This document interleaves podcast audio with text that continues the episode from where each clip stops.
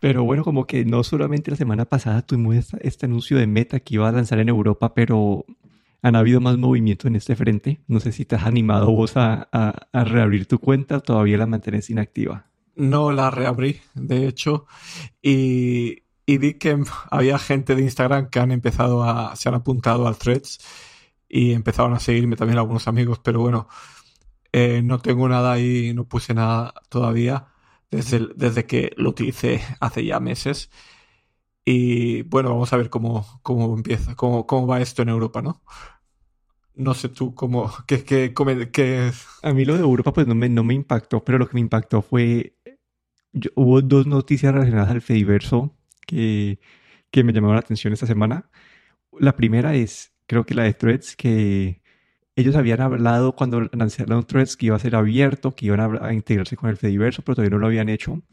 Y esta semana a ver las, primeras eh, cuentas de prueba. Algunos ingenieros del equipo de Threads ya están conectando sus cuentas del Fediverso y yo desde mis cuentas de, de Mastodon los puedo seguir.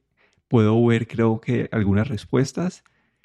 Y sino que todavía no sé, no está como lo que están diciendo ellos que todavía les falta, lo están haciendo súper lentos, súper cuidadosos, porque a diferencia de, pues, Threads sí es, eh, Threads sí es eh, como moderado por Facebook o por Meta. Entonces, si, si permiten que cualquier usuario por fuera de Threads empiece a escribirle, a responderle a personas dentro de Threads, entonces, pues, no van a tener control sobre cómo eliminar a esta persona, cómo bloquearla. Entonces, yo creo que están tratando de tener cuidado de, de, de toda esa parte y la, y la, parte, pues, que, que, la interoperabilidad sea buena para el usuario, ¿no? Que, que no sea como un problema yo creo que van a tener que poner una opción de como que eh, estoy dispuesto a que mi cuenta interactúe con gente de Mastodon o no, para, para que sea como una opción del usuario desde Threads, pero como que estamos cambiando hacia ese, hacia ese punto y esto me emociona un poco porque Mastodon, la verdad, como, no sé, como que siento que es, todavía está un, un nicho muy nicho. Me parece chévere porque todavía, pues, cuando le escribe una persona todavía te responden porque hay muy poquita gente, pero también quisiera poder tener solamente una aplicación donde hacer como que ver todo y no tener que abrir como Twitter, Threads y, más todo, pues para, para, ver todo por todas partes. Entonces, esa parte de, de la integración de Threads con el Fediverso me, me, emocionó un poquito. No sé qué pensas, no sé qué viste ahí. Sí, la verdad es que ya estoy siguiendo a Mosseri, que es el, creo que el, digamos, el, la persona encargada de Threads en Meta.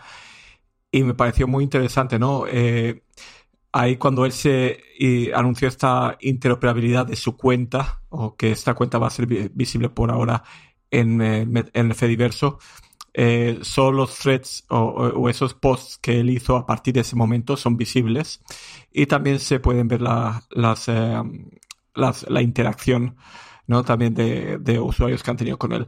Aquí, como tú dices, pues hay creo que dos partes bastante importantes. Una parte es la, la parte técnica de todo lo que esto conlleva está eh, bueno, si, si, Threads es, utiliza el estándar Activity Pub, que es este estándar que usa el Fediverso, pero hay muchas cosas porque siendo Threads un servidor controlado por Meta, ¿no? Ah, tienen sus propias reglas y hay muchas cosas que tienen que ver para, para que esta interactuación con otros servidores del Fediverso pues eh, sea fluida, ¿no? Y también muchas cosas, yo creo que referente a, su política de privacidad que tienen en Threads. Están hablando de que, bueno, esto va a estar disponible probablemente para todas las, todas las cuentas de Threads que sean públicas, porque tú también puedes hacerte una cuenta de Threads privada y entonces esta cuenta no estaría accesible desde el Fediverso. Luego, bueno, eh, de esas interacciones, bueno, hay un montón de puntos de los que, de los que se tienen que cuidar. Eh, otra cosa también que ah, yo me pregunto es eh, cómo, eh, porque desde, después de todo, el, meta, el meta con threads, esto en, antes o después va a ser una plataforma de, para el negocio de ellos, ¿no? Tienen que conseguir monetizar threads y cómo esta monetización también pues eh, puede influir en esa interoperabilidad con el Fediverso, ¿no? Que habrán cosas que les conviene que funcionen y otras cosas que probablemente no les convenga que funcionen, ¿no? Para poder eh, para poder, eh, digamos, eh, mm, respetar su, su, su idea ¿no? de threads y de lo que quieren conseguir con ello y cómo monetizarlo. Pero ha sido ese primer paso.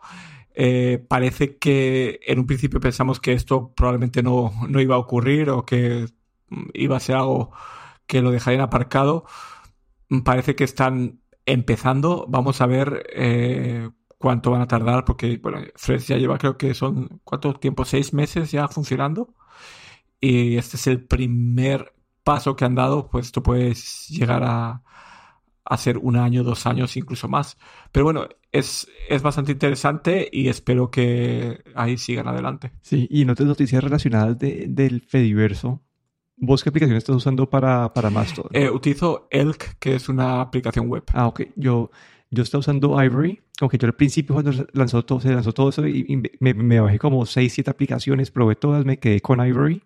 Y esta semana ver noticias de Mammoth, que creo que ahora habías mencionado en alguno de tus posts antes, no me acuerdo dónde.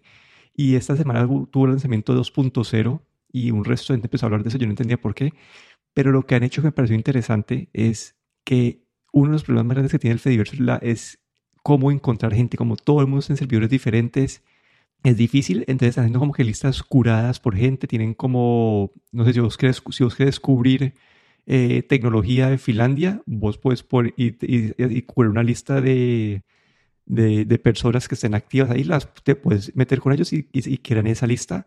Entonces, en esa parte de, ¿cómo decir? ¿Cómo decir? No sé cómo decir, discoverability, discoverability, lo han mejorado mucho. Entonces, ahí encontré un par de cuentas que yo no, no tenía en cuenta en el, en, en el, meta, en el Fediverso, que era este TechMeme, como que para mí, como que si hoy me preguntas, si alguien, quiere, si alguien me pregunta hoy en día cómo puedo estar al tanto de tecnología y de la forma más fácil, yo diría que es TechMe. Me ha parecido buenísima esta cuenta que cubre los anuncios más importantes y te, y te da pues, vínculos para directamente a esas publicaciones. Entonces, no sé, me ha, me ha parecido muy buena esta, esta cuenta. O, obviamente la aplicación de Mammoth me parece la de Ivory mucho mejor, como que no es tan bonita, no es tan, no es, pero la, este, este, foco, este foco en la comunidad me ha parecido refrescante y es algo que más todo necesitaba porque es difícil encontrar a gente. Sí, a mí vi, vi, lo de Mammoth, este, esta nueva versión eh, que ha sacado a partir de 2.0 y también lo que me ha parecido interesante la discusión que hay en el Fediverso eh, sobre esta integración de threads que parece que se viene a venir y cómo las aplicaciones como Ivory eh, al menos Ice Cube sí que están hablando de cómo Threads se va a integrar y cómo poder ya como incluso empezar a interactuar de alguna manera con las cuentas Threads y cómo, cómo va a ser esto en, el futuro y cómo se va a poder integrar en aplicaciones de terceros. Y me parece que aquí eh, eso sería, digamos, lo, lo, ideal cuando, cuando eh, Threads pudiese, si Threads pudiese ser accedido a través de estas aplicaciones de terceros. Eh, lo que querría decir, pues que podrías tener más control de, tu, de tus suscripciones, porque sabemos que Threads pues, es como, como Instagram, también tiene una parte de sugerencias que sugieren también cualquier cosa. Pero sí es interesante, al, menos Mamos está intentando hacer algo para solucionar ese problema, digamos, entre comillas, que es el que tiene el Fediverso. ¿no?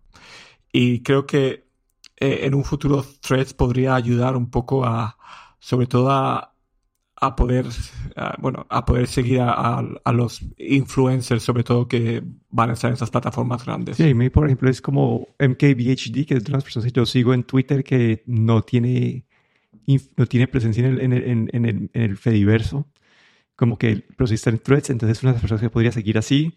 Hay otro par de personas así. Mi problema más grande de todos todavía con esto es la parte de noticias. Yo sigo varios periodistas en, eh, en, eh, en X o Twitter que no están en threads y threads ya salió a decir nosotros no nos vamos a enfocar en noticias. Entonces, no sé qué va a pasar con, este, con esta necesidad que tengo todavía por cubrir. Y yo creo que por ahora no me puedo, no va a poder salirme de X todavía. otra cosa también de, que yo he visto en threads, y es que si ves ahí MK PhD y otros influencers no, han no, no publican regularmente en threads. Es algo, puedes ver que sus últimos posts pueden tener semanas incluso. Veo que sí, eh, están todos en X todavía y no sé si van a dar ese paso a, moverse completamente a threads. X, últimamente hemos visto todo tipo de noticias, no sé si, si quieres comentar un poco, pero Elon Musk está, no sé, a mí me da la sensación que está destrozando X. Eh, muchos, eh, muchos de los, de los de las compañías que se anunciaban han dejado de anunciarse porque sus posts de publicidad aparecían al lado de, de posts de cualquier cosa de extremista, bueno, y así incluso Apple, eh, IBM, bueno, un, montón de compañías bastante grandes han decidido por ahora no, no anunciarse en, en X. Eh, no sé cómo va, bueno, cómo va a ir evolucionando esto de X, pero sigue siendo, nos guste o no, el lugar donde están todos. ese es el problema. Y algo, ya habla de que estamos hablando de publicidad ahí de, de, de X, me parece que es la, siento que es las peores propagandas que he visto en mi vida. No, no sé, no sé, pero yo creo que vos has dejado mucho de usarlo, pero no sé, a mí me todas, todos los ads que me salen son como ads de cuentas más que todo, de, pues de, y son como puros scams de, de, de, cripto. Entonces, como que no he visto ningún, como que yo abro Instagram y muchos de los ads que veo es como que lo podría considerar algo que yo podría, un producto que podría entrar a, ver, pero los del X son, para mí son como 100% basura. Sí, exacto. A mí me pasa eso también cuando veo los anuncios o los, los, eh, los posts promocionados. Eh, acabo muchas veces por bloquearlo, simplemente bloqueo esas cuentas para no tener otra vez ese tipo de anuncios. Pero no es algo que, digamos, que te pueda interesar para seguirlo. Es lo que, eh, por ejemplo, Meta sí que sabe hacer muy bien, ¿no? Eh, incluso YouTube, eh, en, vía Google, pues te sugieren cuentas que realmente tienen algo de interesante. Pero es que lo que X te sugiere no es nada interesante, son, es puro anuncio, básicamente. Y otras noticias relacionadas a, a, Meta que estamos aquí. No sé si viste que Microsoft está lanzando cosas para el Meta Quest 3. Sí, sí que vi el anuncio de, de, Microsoft, sí. Sí, como que acá me parece importante porque el Meta Quest 3 ha sido como muy enfocado, o todos los, todos los Quest en juegos pero con esta entrada de Microsoft que hizo dos cosas, ¿no? Como que uno anunciaron que van a tener eh, a implementar este Xbox eh, Game Pass dentro de dentro del Quest, entonces vas a poder jugar los juegos que tienen como ellos eh, en la nube, los vas a poder jugar desde, tu Quest y también lanzaron como que una aplicación, un, un, suite básico de aplicaciones de Office gratis para el Meta Quest 3. Entonces Microsoft está metido ellos siguen su propio dispositivo que en verdad fue un, en, un foco, en un nicho muy pequeño y no, yo nunca más volví a escuchar nada de las, de las gafas de Microsoft, pero aquí esto me da, me da dos, como dos pensamientos, ¿no? Como que uno, que Microsoft está como que, en vez de ser como que el, el, el creador del hardware, ahí está poniendo sus aplicaciones en varias, como que en, varios tipos de dispositivos, pero para cuando salgan las de Apple, ya creo que Microsoft está medio preparado para sacar esas aplicaciones de, de productividad para, para el Vision Pro. Entonces eso, me parece algo bienvenido para la gente que lo va a comprar el Vision Pro. Tener estas aplicaciones que son tan importantes pues para la parte pro de mucha gente. Pero hay una pequeña crítica porque eh, estuve leyendo sobre estas aplicaciones que básicamente eh, la, la, aplicación en sí de Office ocupa como 1.9 megas, es muy pequeña. Lo que hace son enlaces a lo que es la aplicación en la nube, en lo que puedes acceder también vía web. Y claro, lo que han hecho es hacer como configurar este, digamos, navegador para que se adapte mejor a todo lo que es el, interfaz y la manera actual de las quests. Pero no deja de ser la aplicación, eh, digamos, de la nube que Microsoft tiene, mm, que puedes acceder vía cuenta de Outlook.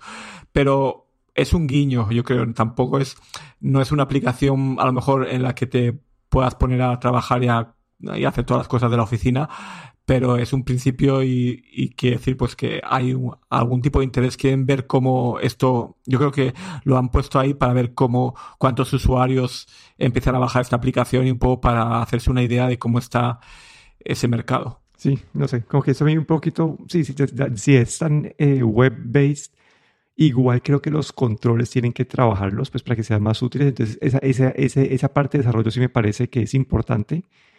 Y no sé, creo que es que todos los rumores dicen que, que, entre enero y marzo vamos a ver el, el, Vision Pro.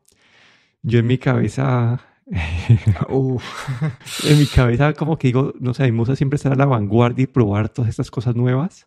Entonces, pues aparte me inclino, sino que cuando veo el precio digo, listo, si lo fuera a usar bastante, como que tal vez tomaría el salto, pero sin saber si le va a poder dar un uso significante porque no tengo ni idea qué tan, qué tan, tan aprovecho lo va a poder sacar. Entonces, no sé, por ese, por ese precio de 3.500 dólares como que me echo para atrás. Entonces, no sé, como que ahí lo tengo, como que en mi cabeza da vueltas por ese tema cada vez que pienso en eso. Sí, la parte de, de las Vision Pro es, es, algo también que pensar bastante. Eh, solo mencionar que en la, en la versión 17.2 de iOS, eh, con el iPhone 15 Pro, tenemos esta posibilidad de poder grabar vídeo, lo que llaman ellos vídeo espacial, es una especie de vídeo en 3D, digamos, eh, que está optimizado para verlo en estas Vision Pro. Eh, la semana pasada creo que alguna, algunos periodistas fueron invitados a grabar escenas y luego verlas en, con las Vision Pro. no sé si, si, viste los comentarios, pero bueno, la gente decía que, sobre todo cuando habían grabado a, gente, a personas, a familiares, decían que revivir, que verlos en la Vision Pro era como revivir la experiencia, que, que, que era algo muy especial. Pero yo creo que la cosa, el, primer límite muy grande es el precio, sí. Y luego la disponibilidad, porque claro, sabemos que en un principio va a ser Estados Unidos, eh, las cantidades probablemente van a ser muy limitadas. Hemos oído rumores de que están ya trabajando en la siguiente versión, pero yo creo que no las veremos hasta el año 2025. Y sí, el, el invertir esos 3.500 dólares más impuestos, pues es algo que pensar bastante en Europa si, si llega, sabemos que va a costar al menos 4.000 euros, si no más. Y yo creo que, bueno, es algo, una cantidad de dinero ya bastante significativa como para comprarlo así por, porque te hace ilusión, ¿no? Pero bueno, eso es todo por hoy. Aquí me despido. Danilo Ronsuro. Y aquí el Mufrero.